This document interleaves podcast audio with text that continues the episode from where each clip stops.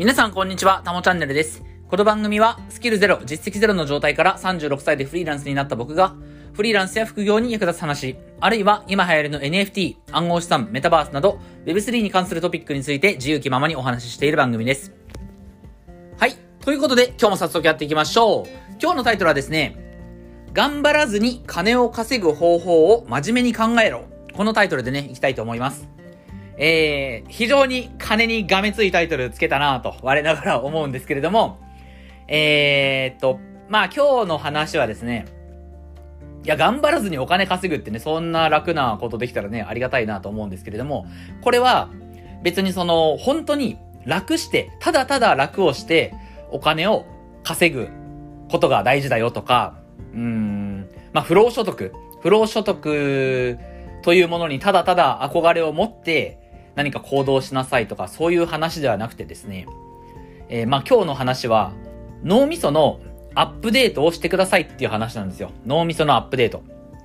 で、えー、まあどんな脳みそからどんな脳みそにアップデートしなきゃいけないかっていうと、サラリーマン脳から経営者脳、まああるいはフリーランス脳でもいいと思うんですけど、うん、サラリーマンの脳みそからフリーランスあるいは経営者の脳みそにアップデートしてくださいと。うん、そしてこれは、えー、必ずしもフリーランスになりたい人とか、これから会社経営したい、事業を作りたいっていう人とかだけに限らずね、えー、まあ普通に会社に勤めてる、今まさに会社員をやってる人も、えー、これからの時代は自分の身を守るためにも、えー、この発想が必要だということなんですよね。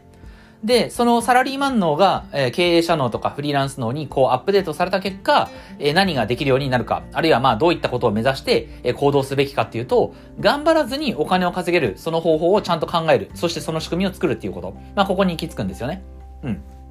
で、これは、今日のタイトルは、えっ、と、僕自身の反省でもあります。まあ、あのー、2022年、えー、最後の週に入りましたんで、まあ、今週はね、いつも通り NFT とかブロックチェーンの話もしつつ、えー、今年1年の振り返りとか、何かこう、次の、次の来年にね、繋がるようなことも、ちょっとこう自分のことですけど、あの自分語りになっちゃうかもしれないですけど、話をしていこうと思うんですけど、えっ、と、この頑張らずにお金を稼ぐ方法を真面目に考えるっていうことを僕は今年1年サボったなっていうふうに思うんですよね。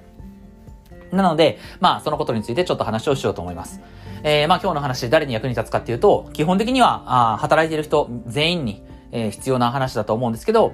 まあ特に、その、まあもちろん会社員の方もね、さっき会社員の方もこういったマインド、その脳みそのアップデートをした方がいいですよとは言ったものの、まあやっぱり一番は、そのフリーランスになりたいとかね、まあ僕はその、まあよりこう自由な生き方を、をしていきたいと考えている人に向けてこれをお話ししてますから、まあフリーランスになるとか、これから副業でね、えー、ちょっと第一歩をこう進めていくとか、そういった人にね、えー、聞いてもらえたらいいかなというふうに思います。まあ皆さんね、あの聞いてもらったらいいとは思うんですけど、そういった方に特に役に立つかなと思います。はい。で、えっ、と、まず、まずね、えー、まあ、今日、これは無料の配信というか、まあ今別に僕音声で有料の配信はしてないんですけれども、お金払った人だけが聞けるっていう放送はしてないですけど、まあ別にここで喋ってもいいかなと思うんですが、い思うんですが、えっ、ー、と、僕は今、ウェブライターの仕事と、えっ、ー、と、NFT の投資と、あとはまあ、 Move to Earn のゲームですよね。 STEPN と、あと Sweatcoin。このあたりが、まあ収入源となってて、まあ STEPN は、まあ今はね、もうそんなに大きく稼げるものではなくなってはいるし、えー、NFT の投資もね、これはその、結局市場の状況とか、まあこれから市場規模がどんどん大きくなる一方なのでね、基本的に NFT は市場規模大きくなる一方なんで、まあ長期的に見れば、えー、自分の持ってる資産は割とこう、爆発的に増える瞬間もね、またあるかもしれないけれども、自分の力でちゃんと稼ぐっていうところは必要なんですよ。で、自分がワークして、自分が、その、本当に、作業をして、ちゃんとお金を稼いでるっていうのは、ウェブライターの部分だけなんですよね。NFT 専門ウェブライターという肩書きで働いてる、そこでの収入という、そこだけなんですけども、まあ、この部分に関して、まあ、この年末ですね、ちょうどこの12月頃に、まあ、ポコポコポコっと、あのー、既存のクライアントさんからかな？今、えー、そう、あ、新規もありますね。いくつかの、まあ、あ新しいところ、これまで、えー、お付き合いのあるところ、双方含めて、いくつかその、単価のね、ちょっと高めなお仕事の依頼をいただくことになりそうで、えー、なので、えー、そうい、フリーランスはその、でも、新しいね、あの仕事にチャレンジして、まあちょっと高単価な案件を受けたとしても、その結果が結局振り込まれるのは2ヶ月先とかいうこともありますから、まあまだ自分の口座残高がガツンって増えることはまだないんですけども、まあ2月とか3月ぐらいにはね、ちょっと収入増えるかなと思います。えっ、ー、と、具体的には、えっ、ー、と、まあ本当に割とこうパンパンにね、えー、働く。まあ、1日8時間か10時間ぐらい働くっていうのを、えー、週に6日間やれば、多分、月収が、まあ、あの、税金とかね、引く前ですけど、多分月収が5、60万。えー、ライターの仕事だけで5、60万になるんじゃないかなというふうに思います。まあ、川山用ですけどね。うん。えー、ただ、えー、これがね、もし、その会社員時代のね、会社員時代の1日10時間どころか15時間働くみたいな、えー、しかもそれで、えー、さっきはね、週に6日間働いて1日休むみたいな前提でしたけど、会社員時代はね、あの、土日出勤みたいなこともありました。1週間休みなし、そのまま次の週に突入するみたいなこともありましたから、時間だけで考えると、会社員時代と同じ時間を働いてたら、多分ね、軽くライター業だけで100万いきますよね。あの、今後ね、あの、いただけるその高単価案件の時給で、あ、ていうか文字単価で、えー、会社員時代と同じほどの時間を労働すれば、えっと、ライター、ライター業だけで多分100万円いくような気がしています。ただ、もうあれはね、体壊す。もう体もメンタルもやられるので、まああんなもう無理はね、したしたくないなと思いますし、まあせいぜい1日に働く時間は8時間とか、まあ長くても10時間、ちょっと乗ってる時とか、まあ追い込んだ時に10時間ぐらいかなと思うんですけれども、うん。まあそれでね、週1日2日、まあ2日ぐらい休めればそれでいいかなと思うんですけど、まあそのちょっとゆ会社員時代に比べたらゆったりめペースで働いて、まあ割と、お50万円、60万円ぐらいには行く可能性がありそうだと、ね、いうことが分かってきたんですけど、なんか見えてきたんですけど、えっ、ー、と、ただ、この稼ぎ方も要注意なんですよね。うん。えー、まあ今日、それが今日のタイトルにつながるんですけど、えー、頑張らずに金を稼ぐ方法を真面目に考えろというタイトルなので、えー、このまあ、高単価の案件だとはいえ、1日に8時間とか、え、働かなきゃいけないと。えー、それを週に5回、えー、5日間働かなきゃいけないと。うん。そうすると、これね、結構頑張ってることになるんですよ。要は、普通の、まあ、残業あんまりしてないね、会社員の働き方と全く一緒ですよね。週5日間、えー、フルタイムで8時間ほど働くっていうのは、これは会社員と同じような、えー、時間の使い方だと思うんですけれども、これだだとやっぱダメなんですよ、フリーランスっていうのはね。うん。要は、自分が頑張らない限り、この働き方、要は、まあ、ウェブライターってクライアントワークという働き方ですから、お仕事を請け負って、それに対して報酬をいただくっていう形の働き方なんで、この働き方だと、自分が頑張らない限り稼げないんですよ。ね、今日のタイトルは、頑張らずにお金を稼ぐ方法なんですけど、えー、今僕がね、やってる、えー、クライアントワークの働き方っていうのは、頑張らない限りお金が稼げないんですよ。うん。で、これはね、フリーランスにとっては結構その、この頑張らなきゃいけないっていうところはね、もし、場合によっては致命傷になることがあって、例えば、まあ僕も今年一回、その夏頃かな、6月頃に手術をしたんですけど、手術をして、その前後1ヶ月半ぐらいかな、えー、ちょっと体調が悪くて稼働することができなかったっていう時期があるんですけど、こういったことが起こった瞬間、えー、フリーランスっていうのは収入が激減するんですよね。うん。会社員っていうのは、えっ、ー、と、まあ、僕がその今年、手術したとの前後で体調を崩した程度の別にそんなめちゃくちゃ体調悪かったわけではないので、えー、あの程度だったら普通に会社行くんですよ。あの、今年僕が、経験したその手術前後の体調の悪さ程度。まあ体調度合いでいくとなんだろう、元気な状態を100%とすると、うん、まあ、なんか数字で体調を表現するのいつも難しいなと思うんですけど、なんか6割ぐらいの力、なんかちょっと体だるいなっていう、うん、熱は別にないし、えー、致命的にもう寝たきりになってないとしんどい、あの、無理っていうことはないんですけど、こう立って何か作業するとか、会社行くのもだるいな、みたいな。そんな状態であったとした場合ね。えそんなちょっとだるいなっていう場合の時、え会社員はそれでもね、多分会社行くんですよね。で、え自分のパフォーマンスはすごく悪い中でも、ただただ、まあ、会社にいて、え、まあ、自分のできる範囲の仕事をこなすっていう感じになると思うんですけど、フリーランスは、そこでね、まあ、自分自身、その無理して働く必要はないし、無理して働いても生産性低いっていうことも分かってますから、まあ、休むっていう選択ができるんですよね。うん。ただ、その休むっていう選択ができるがゆえに、えー、まず仮にね、まあ本当に実際それは起こったことですけど、今年の僕の夏のその手術前後のように、1ヶ月半ほどちょっと体調悪いなっていうのがずっと続いたとしたらば、どうかっていう話なんですよ。1ヶ月半、まあわかりやすく言うと、頑張れない、えー、フルパワーで頑張ることができない体調が続いてしまったとしたら、どうかっていう話なんですよね。で、これは結論、収入減るんですよ。自分が100%の体調で100%本来使うべき時間、例えばまあさっきの例でいくと1日8時間、週5日間で40時間としましょうか。週40時間、体調万全で働いて月収60万になったと。うん。で、だとしたらば、この場合、え、まあ60万稼げてるからいいんですけども、もし体調が悪くなって、うんと、稼働時間が半分ぐらいになってしまったと。稼働時間が半分。まあ、要は自分の成果物、アウトプットが半分になったとすると、これ収入半分になっちゃうんですよね。で、まあ僕の場合、その、今はね、だいぶ単価が幸い上がってきたので、これちょっと話の順番悪かったな。なんか、問題ないあの事例からちょっと喋っちゃったんですけど、自分の例からね。まあ自分の場合は今はフルパワーで、本当にパッツパツでやったら、えー、まあ、60万とか、まあ会社員時代ほどパツパツでやったら多分100万円ぐらいいく可能性があるんですけども、ライター業だけでいく可能性があるんですけど、うん。でも、もしこれがね、これからフリーランスとしてデビューしたいっていう人とか、まあ、これから副業に着手しますっていう人は、初月がね、副業だと、まあ、まず月5万目指すとか、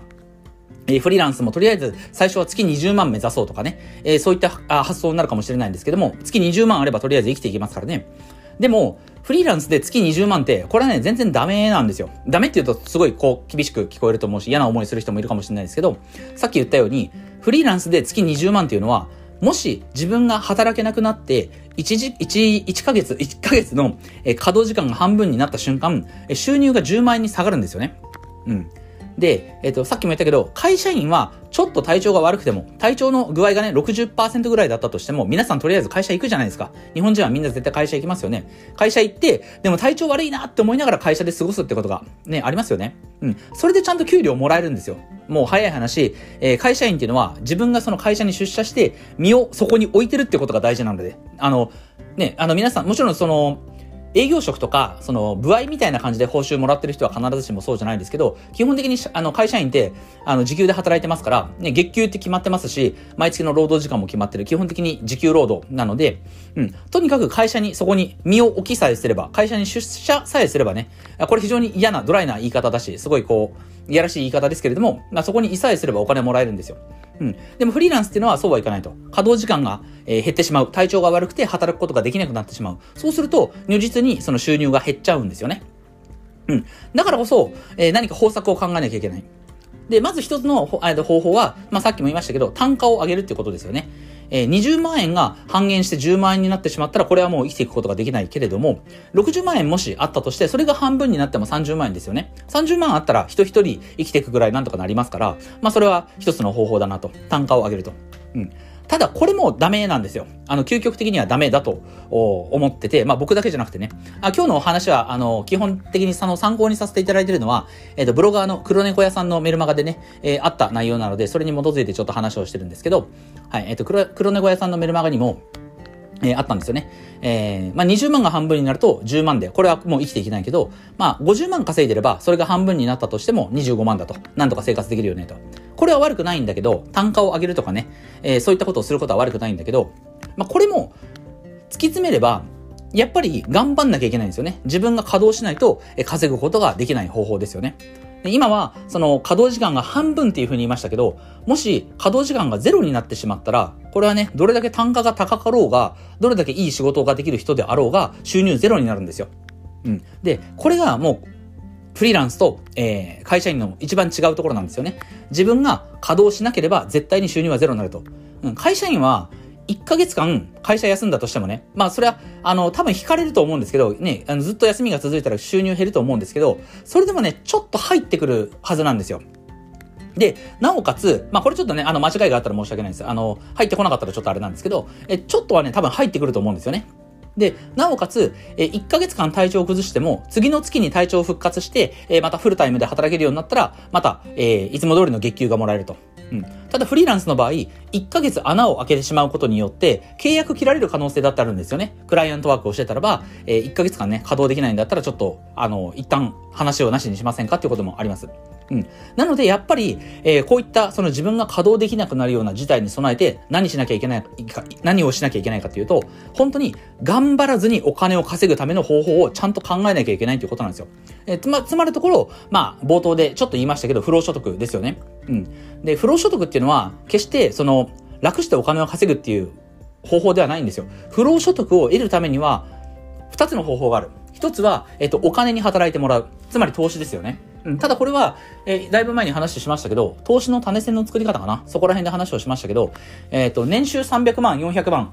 に相当するね、その利息を得ようと思ったら1億円かかるわけですから、えー、まあ、それは無理だと。うん。となると、何しなきゃいけないかっていうと、えー、自動的に収入が入ってくる仕組みを作んなきゃいけない。もうここに力を注がなきゃいけないんですよね。うん。もちろんこれはずるい方法ではなくて、例えば、えー、まあ、法的に問題あるとか、そういったね、方法ではなくて、えー、まあ、当たり前の方法、ブログとか、要はアフィリエイトとかですよね。まあ、インスタとかもありますし、えっ、ー、と、あるいは、その自分が仕事を請け負うだけ請け負って、それを他人に外注するとか、え、いうこともありますよね。とにかく、自分が稼働せずに、まあ、えー、他社、他の人に働いてもらうだったりとか、あるいはブログとか、えー、SNS みたいな、その、まあ、システムですよね。仕組み。本当にデジタルな仕組みにお金を稼いでもらうと。この仕組みを作んなきゃいけないわけですよ。